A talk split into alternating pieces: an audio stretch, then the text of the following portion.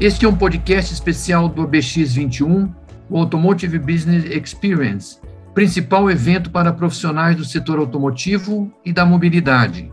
Eu sou o Paulo Braga, sócio fundador de Automotive Business, e hoje vamos tratar do cenário atual e das perspectivas futuras para a cadeia de valor automotivo. Antes de entrarmos na pauta, deixo o convite para que você acompanhe muito mais conteúdo a respeito na plataforma do ABX21. Caso ainda não tenha garantido a sua participação, é só acessar automotivebusiness.com.br barra eventos barra ABX barra 21. Não se preocupe em decorar isso, porque nós estamos à disposição de vocês todos para qualquer informação a respeito do nosso evento. Lá você terá acesso gratuito a todos os debates e as lives do evento, que acontece nos dias 23 e 24 de novembro. Eu quero lembrar que este podcast é patrocinado pela BASF, pelo Itaú e pela Toyota.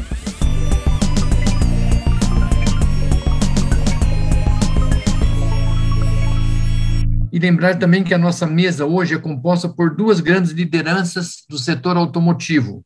A primeira delas é a Luiz Carlos Moraes, presidente da Anfávia, associação que representa os fabricantes de veículos. Seja muito bem-vindo, Luiz Carlos. Ah, prazer estar aqui com você, prazer estar aqui com o Dan também. Completa a nossa mesa o Dan Yosp, presidente do Sindipeças, entidade que representa os fornecedores da indústria automotiva. Dan, muito obrigado pela sua presença. Eu é que agradeço o convite, Paulo, Automotive Business e o, e o Luiz Carlos. Muito obrigado. Bom, então vamos ao nosso bate-papo. Eu queria começar lembrando que, decididamente, 2020 e 2021 foram anos desfavoráveis para a expansão da indústria automobilística, com dificuldades de toda natureza. No fundo, afinal, é possível atribuir todos os tropeços atuais à pandemia de alguma forma, ela é a culpada de tudo o que vem acontecendo para frear a indústria e as operações do setor? Bom, é, sim, a gente entende que a pandemia realmente trouxe é, bastante tropeços né, para o nosso setor. Ela começou com uma crise da saúde que paralisou as nossas fábricas, concessionários, fornecedores. Né? Nós tivemos que tomar cuidados com os nossos funcionários, preparar as fábricas para a retomada. Ela trouxe impactos econômicos, todos os países enfrentaram recessões relevantes, né? o Brasil teve uma queda de 4,1%, teve países que tiveram quedas maiores no PIB, e depois ela trouxe uma, uma, uma disrupção, uma, uma, uma desorganização no sistema global de produção, nas cadeias globais de produção. Então, tudo isso junto é, provocou esse ano de 2020 né, e 2021 uma dificuldade do setor automotivo. Lembrando que antes da pandemia, o setor trabalhava com a prognose de, de crescer esse ano de 2020 com mais de 3 milhões de veículos e fechamos com 2 milhões e 58 mil veículos emplacados no Brasil. Então, eu considero sim que a pandemia foi a coisa mais relevante e as consequências da pandemia, que eu chamo de sequelas na economia, é que também dificultaram principalmente o ano de 2021. Dan Yosp, o que, que você tem a dizer a respeito dessas palavras do Luiz Carlos, comentando aí a, a culpa ou não da pandemia, de tudo que vai acontecendo nesse momento? Minha visão é muito alinhada com, com o que o Luiz uh, comentou. Obviamente, a, a pandemia foi o fator determinante, segue sendo ainda em 2021.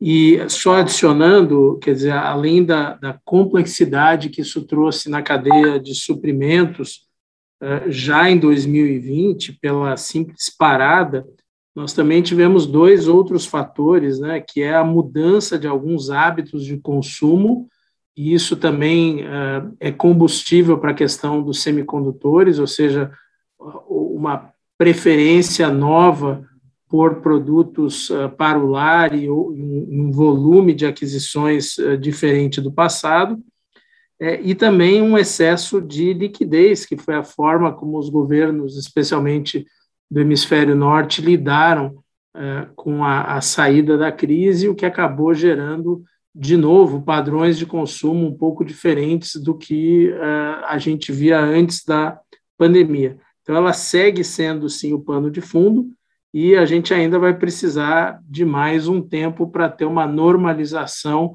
especialmente do lado da oferta, o que tem sido, sim, bastante impactante no nosso setor, como bem descreveu o Luiz. Muito bem. Uh, nos últimos meses, ou para dizer, nos últimos dois anos, nós tivemos altos e baixos no setor automotivo, tanto do ponto de vista de produção, de vendas, quanto as exportações, com alguns momentos bons né, e outros momentos de grande expectativa em relação ao futuro. Eu queria comentar um pouco com vocês o desempenho do setor este ano, como é que ele fica do ponto de vista da produção, das vendas e das exportações. Por favor, Luiz Carlos. Bom, eh, Paulo, a gente começou o ano eh, eh, com uma certa previsão de crescimento moderado, porque a gente já observava no final do ano passado alguns problemas de falta de componentes, falta do aço, falta de borracha tal, mas a gente previa, mesmo assim, é, um crescimento né, de 25% sobre uma base do ano passado que era muito baixa por conta das paradas de produção, isso significaria, no começo do ano, uma, na nossa visão, uma produção ao redor de 2 milhões e 520 mil unidades né, produzidas no Brasil para atender exportação e mercado interno. No entanto, no decorrer do ano, a, a situação de, de fornecimento, em especial dos semicondutores, começou a afetar, né? E esse ano a gente teve que revisar agora no segundo semestre para uma previsão um pouco mais conservadora e a gente ainda assim com, trabalhando com intervalo, porque está muito difícil prever o fornecimento dos semicondutores. Então, nós estamos trabalhando que a produção pode ficar em torno de 2 milhões 130 a 2 milhões 220, um crescimento de 6 a 10, bastante inferior ao que nós inicialmente pensávamos no, no, no começo do ano. Nas exportações, também impactado por, essa, por esse efeito, a gente está trabalhando ainda com um range entre 357 mil veículos exportados a 377 por aí. E no mercado interno, o emplacamento pode ficar muito próximo do emplacamento do ano passado ou um pouquinho superior, talvez um crescimento de 3%, atingindo 2 milhões e 118 mil. É muito difícil fazer essa, essa projeção por conta da falta de previsibilidade na entrega dos semicondutores, dos módulos, etc. Por isso que nós estamos trabalhando com intervalo, podendo né, ser um pouquinho, um pouquinho mais, um pouquinho menos. Né, esperamos que para 2022 a gente tenha uma visão um pouco melhor sobre, sobre os semicondutores em especial. Ok, Dan, você concorda com essas previsões, com esses números da Anfávia? Estamos andando aí a par e passo? Sim, com certeza, e já estamos nos aproximando aí do final do ano, então fica difícil, infelizmente, de, de passar dessa, dessa base que o Luiz uh, corretamente colocou. A imprevisibilidade também é um dado, como ele bem colocou, chave nesse momento, e isso é um quadro mundial, né? No fim do dia, a produção mundial foi declinando fortemente a sua expectativa ao longo desse segundo semestre de 2021, pela mesma razão que a gente viveu aqui, em especial a questão dos semicondutores. Então, é, é, infelizmente, essa é a circunstância e o ano está bastante afetado pelo lado da oferta. O Dan, a, a gente falou dos números, mas há muita coisa hoje que preocupa o setor. Por exemplo, você conversa com o pessoal de suprimentos, pessoal de compras, e eles dizem, por exemplo, não há sequer uh, containers para fazer o transporte. Depois, quando você tem um container, você não tem um navio. E assim por diante. Quer dizer, quais são os grandes entraves que de, amarram o setor automotivo hoje? Então, é como a gente vem falando até aqui, o lado da oferta tem sido a questão preponderante. É, e quando você desorganiza os lotes e começa a trabalhar com listas críticas e, e, e da mão para a boca, vamos dizer assim, numa expressão mais popular, é, você acaba perdendo a produtividade do sistema como um todo. E isso nos fretes fica bem evidenciado. Então, você tem um aumento uh, fortíssimo do custo do, dos fretes uh, internacionais e até uma falta de disponibilidade de, de fretes e de containers, que também está relacionado não ao crescimento agregado do uso do sistema, mas sim o uso improdutivo, com muito fracionamento, com muita carga parcial, é, por essa dificuldade que a gente está comentando aqui de você ter alguns componentes críticos na hora necessária. E isso acaba desorganizando todo o fluxo. Quando é que a gente vai ter uma situação melhor? Quando a gente sair desta situação é, de lista crítica, da criticidade do suprimento, que hoje está, de fato, mais concentrada nos semicondutores, já esteve concentrada no, no segundo semestre de 2020 em outros componentes, em matérias-primas, e a nossa expectativa é de que haja efetivamente uma melhora ao longo do primeiro semestre. Luiz Carlos, de 2022. você concorda com o Dan com essa melhora? Ou 2022 será um repeteco de 2021, com todas essas dificuldades ainda pela frente? Não, concordo com o Dan, essa questão da logística, né, containers, navios, é, falta de previsão é, no fornecimento de toda a cadeia, tá? Isso afeta não a montadora, mas toda a cadeia, os sistemistas, os fornecedores dos sistemistas, isso é um, um desafio. Além disso, eu queria reforçar também o desafio do custo, né? O custo do frete aumentou substancialmente, o custo do container também aumentou, matérias-primas afetam os nossos fornecedores, afetam também em termos de custo, né? Aço, por exemplo, que todos sabem, então, eu acho que a gente tem expectativa que 2022 a gente tenha menos volatilidade, aos poucos a cadeia consiga se adaptar ao novo, ao novo volume, estou falando de maneira geral. É, esperamos que a gente consiga ter uma retomada em 22 sobre 21, né? É, ainda tem desafios, como os semicondutores, a gente não tem uma previsão, alguns falam segundo semestre de 22, outros já indicam que pode ser início de 23, mas esperamos que seja pelo menos uma dimensão menor do que foi ou que está sendo em 2021. Bem, dentro de todo esse clima em mutação, o setor automotivo está ensaiando os primeiros passos no programa Mobilidade Sustentável de Baixo Carbono e se prepara para equacionar o combate às mudanças climáticas. Afinal, a prioridade passa a ser o meio ambiente, sendo o inimigo comum as emissões de CO2? Dan, por favor, qual a sua visão do assunto? Eu, eu diria que o, o, nosso setor automotivo e a mobilidade sempre esteve preocupado e ativo e atento a esse tema. O que tem mudado em, em, em várias questões, uh, até pela tecnologia, pela conectividade de todos nós, é a velocidade com que a gente tem tratado de quase todos os temas a nível mundial. Então, de fato, obviamente, esse assunto está andando numa enorme velocidade pelos recursos aportados, pela capacidade de processamento da tecnologia e pela conectividade. É, nós estamos, eu acho que todo o setor, é, muito atento e trabalhando neste tema. Obviamente que isso traz uma série de alternativas tecnológicas e de rumos, é, e os países provavelmente não vão é, andar da mesma forma e, e na mesma direção ao mesmo tempo.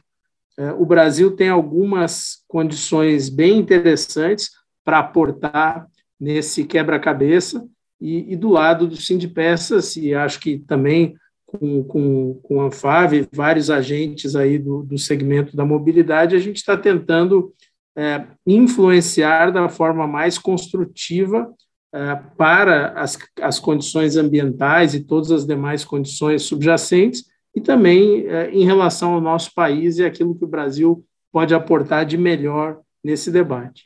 Então, eu concordo com o Dan, esse tema do meio ambiente já estava no nosso radar né, há, algum tempo, com as fases de emissões, e as montadoras é, atingiram as metas de eficiência energética também, é, junto com os fornecedores, porque nós trabalhamos juntos, desenvolvemos é, é, sistemas é, junto com o setor de fornecedores. Né? Agora, ele se torna mais é, prioritário, eu acho que essa questão das mudanças climáticas, desastres é, e problemas gravíssimos, né? isso aumentou, vamos dizer assim, a importância e a velocidade como que a gente tem que atracar esse inimigo comum, como você falou, as emissões de CO2. Muito bem. Ô, Luiz Carlos, a pergunta é a seguinte: o Brasil já tem uma rota visando a descarbonização e mobilizando os programas que valorizam o etanol, o biodiesel e outras fontes de energia, como a solar e elétrica? Afinal, quais os programas em busca de consolidação e o que falta para levar adiante o RenovaBio, a Rota 2030 e o Proconv como exemplos? Tá. É, na visão da Anfávia, é, a gente tem uma combinação de soluções para o Brasil. Né? Acho que a eletrificação já é já está sendo adotada por algumas montadoras aqui no Brasil vai se acelerar vai vai ter uma aceleração até o final de 2030 2035 até porque o regulatório forçará também nessa direção mas a gente pode também é, ter o protagonismo, a combinação dos biocombustíveis para poder acelerar impactar de forma mais relevante a, a redução do CO2. Então, junto com, com as Sindipesas, nós estamos trabalhando também, ou seja, com a combinação, não é e, é, ou, é e, né? Então, a gente está trabalhando com a eletrificação e também com os biocombustíveis, que poderão é, contribuir a, sensivelmente para o Brasil ter um, um, mecanismo de redução do CO2 aqui. É, é, o programa RenovaBio também é uma ferramenta, o Rota 2030 também e o Procon. O que nós estamos tentando, junto com os Sindipesas, é ter essas políticas, esses programas na mesma direção, alinhados, né, para que a gente possa ter planejamento dos investimentos e realmente atingir essa redução do CO2 tão, tão necessária para a sociedade. Eu tenho uma pergunta aqui que eu vou endereçar aos dois. Eu queria entender se existe consenso no setor automotivo de que os motores a combustão ainda estarão em uso durante muitos anos. A pergunta é: isso é verdade ou não? O Brasil pode ser protagonista internacional com a biomassa? Eu, eu, acho que o que a gente sabe que tem é uma frota muito grande de veículos com motores a combustão. Então, obviamente, essa frota no mundo inteiro ela não vai sumir. O que a gente entende também é que ao longo do tempo a discussão vai caminhar mais para o ciclo de vida completo, é, desde a extração ou da geração daquela fonte de energia até a disposição final do próprio equipamento usuário dessa fonte de energia.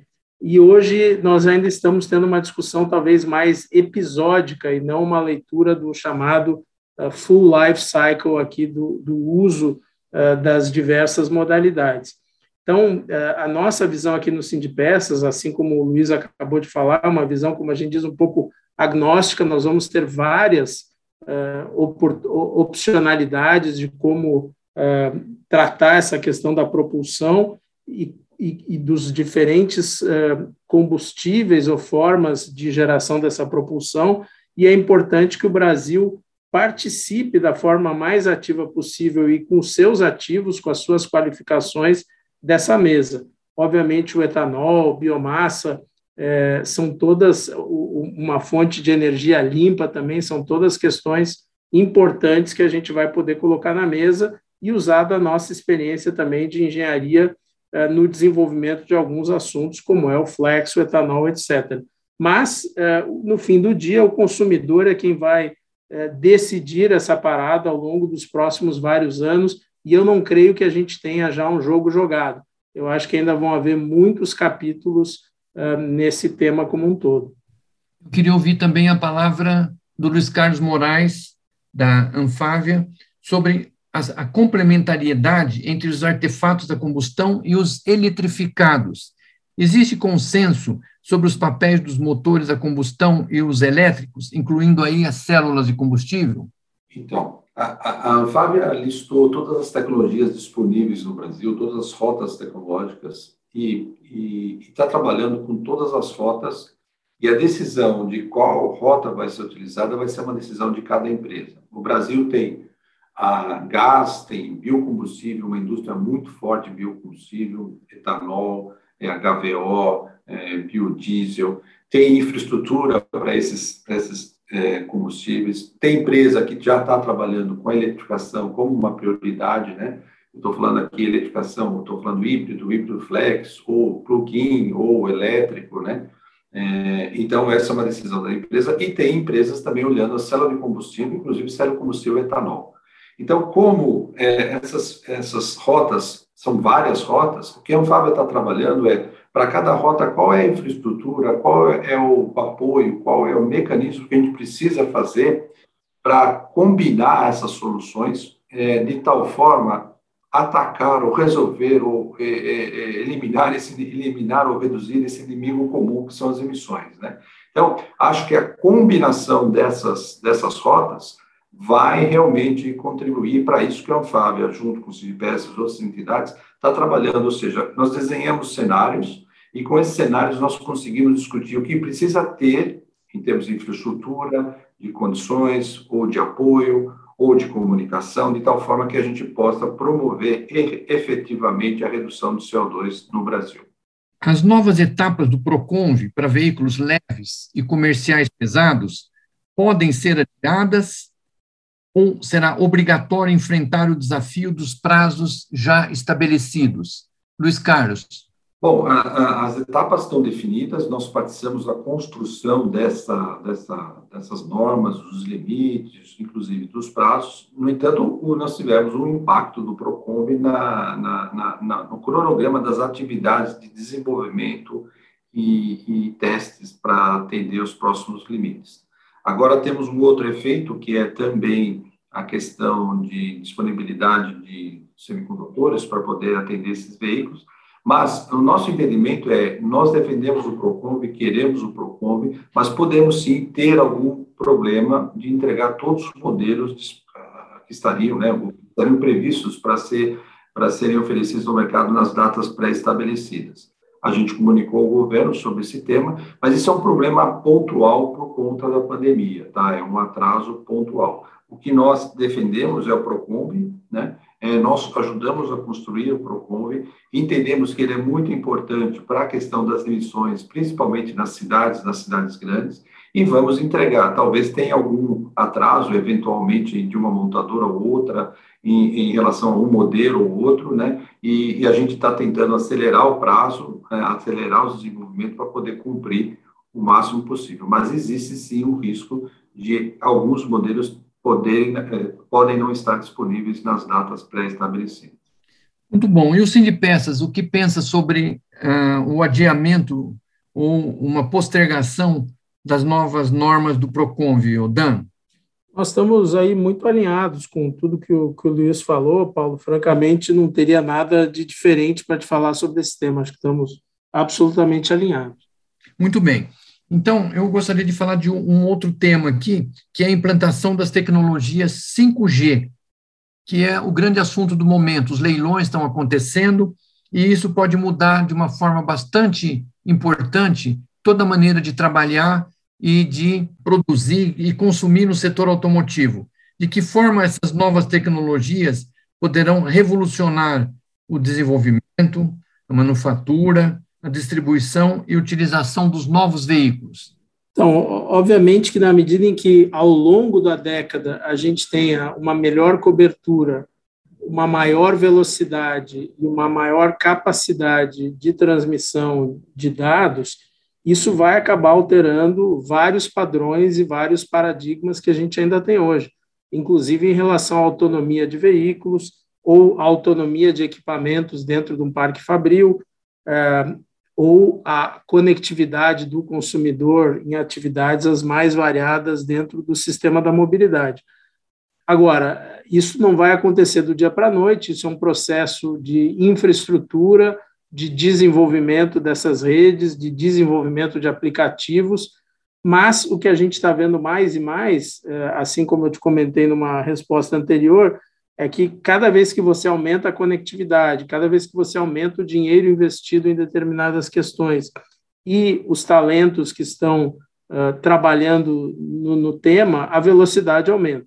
Então, ao longo dessa década, a gente deve sim ver uma evolução bastante interessante nesse tema e uma alteração uh, dos padrões de uso, padrões de manufatura, padrões de uh, sistemas logísticos positivamente afetados pela maior uh, conectividade, disponibilidade de rede e velocidade de, uh, de, de, envio e transação dos dados.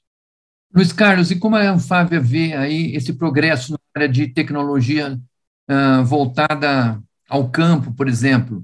Não, eu, eu até separo em, em duas dimensões, Paulo. É, Primeiro, o volume de investimento que o setor eh, de tecnologia está fazendo para implantar o 5G, só esse investimento já vai trazer um benefício para o país, que é, são muitos recursos né, que vão girar na economia. Né? Isso é o impacto econômico da, da implantação do 5G.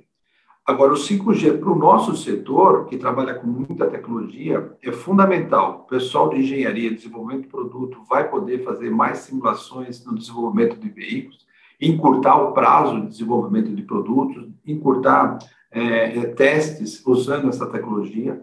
Na manufatura, a, a, a, informática das coisas, máquina falando com máquina, equipamento falando com equipamento, com o 5G, acelera, reduz e, e, e aumenta a qualidade da manufatura, é, é, na distribuição também, com certeza, e na utilização dos veículos, como você falou. A gente já está trabalhando com veículos semi-autônomos em, em, algumas áreas, na, na mineração, na, na, no campo, né? máquinas agrícolas, máquinas rodoviárias, caminhões. Então, isso é um grande avanço e, e, a gente vai também ter a oportunidade de realmente trabalhar com um monte de dados, Big Data, né, jogar nas nuvens e trabalhar com esses dados para gerar novos serviços para os nossos clientes. Então, eu vejo com muita satisfação a decisão do governo, parabenizo até o governo nessa direção, porque realmente é um leilão muito importante. É um grande desafio, mas é, é a direção certa. Com o 5G, a gente consegue avançar muita coisa dentro da fábrica, no desenvolvimento do produto e, principalmente, em oferecer novos serviços que o setor automotivo pode oferecer utilizando essa ferramenta. Muito bem, esse ano nós tivemos aí uma série de mudanças na área da, dos eventos automotivos, as nossas feiras, que praticamente foram todas adiadas. Nós vamos ter Salão do Automóvel ano que vem, Luiz Carlos? Ó, nós estamos trabalhando, antes da pandemia, já estávamos trabalhando com, com buscando é, reformular, revisitar o tema em termos de conceito, é, buscando também é, redução de custos e também criando, tentando encontrar novos formatos para esse salão. Estamos trabalhando nesse tema, né? É, esse tema está sendo trabalhado no sentido também de oferecer ao, ao, ao nosso consumidor é, também testes, oportunidade de experimentar as novas tecnologias em diversas aplicações, off-road, pista, é, novas tecnologias e conectividade. Então, a gente estava querendo criar um evento é, bastante diferente do que, do que o tradicional. Estamos trabalhando com, a, com, a, com as empresas que trabalham com a organização, estamos falando com as montadoras. Lógico, no momento de pandemia, as empresas estão falando com as suas matrizes, porque existem restrições, inclusive de orçamento, mas nós estamos tentando construir o futuro, né? Eu sempre digo que se 700 mil, 800 mil pessoas vão para o salão do automóvel, nós temos um grande ativo, ativo né? Que é esse consumidor que se interessa por carro, que se interessa por, por, por tecnologia, que quer experimentar o novo carro. Então, é, a gente está tentando construir, pós-pandemia, um novo formato. Esperamos chegar a alguma conclusão. Ainda estamos na fase de construção. Interlagos é uma opção para o salão do automóvel? Com certeza é uma opção para o salão do automóvel que você poderia é, é, usar a, aquilo que nós falamos de experimentar né, veículos, é, é fazer test drive de forma organizada, estruturada, ter test drive para veículos off-road, ter um espaço para mostrar, demonstrar a tecnologia, fazer painéis e debates sobre mobilidade, ter entretenimento também e ter exposição tradicional. Então, esse é o modelo que nós estamos trabalhando. Estamos conversando com as montadoras, com os organizadores e esperamos a gente concluir o mais rápido possível e ter uma proposta para o Salão do Automóvel, né, que vai ser um novo formato. Essa seria a nossa, a nossa proposta. Tá certo. O Dan, e o, o que aconteceu com o Automec? Ele parecia que, que ia, mas não foi, né? Faltou um pouco para a gente ter uma Automec esse ano. O que, afinal de contas, aconteceu que acabou deixando a Automec para daqui a dois anos? Até onde eu entendo, as questões sanitárias, infelizmente, impossibilitaram um evento presencial dessa magnitude em 21, e aí tem uma questão de ocupação e calendário eh, dos locais e da sequência de feiras, e, e aí a gente vai direto para 2023. Esse é o meu entendimento. É, mas infelizmente 2021 acabou ficando prejudicado pela pandemia, voltando aí onde começamos a nossa conversa. Muito bem, nós conversamos nesse podcast especial do ABX 21, o 2021, com Luiz Carlos Moraes, presidente da Anfávia, e Dan Iosp, presidente do Sindipeças. Muito obrigado aos dois pela presença. Obrigado, Paulo, pelo convite mais uma vez. Foi um prazer estar aqui e conversando um pouco sobre o setor e obrigado também por ter convidado o meu amigo Dan, que é sempre bom trocar ideias com o Dan aqui. Obrigado e um grande abraço. Da mesma forma, muitíssimo obrigado e, e, e muito bom rever os amigos e ver que a gente tem aí muitos pontos uh, de afinidade nesses desafios e oportunidades que o cenário nos traz pela frente. Muito obrigado. Ok, eu agradeço. Esse podcast é uma produção de Automotive Business como parte do ABX 21, o Automotive Business Experience. Eu sou o Paulo Braga. Quem edita o ABcast é o Marcos Ambroselli. A nossa trilha sonora é do Xi Brooks, o Guilherme Schildeberg. Muito obrigado e até a próxima oportunidade.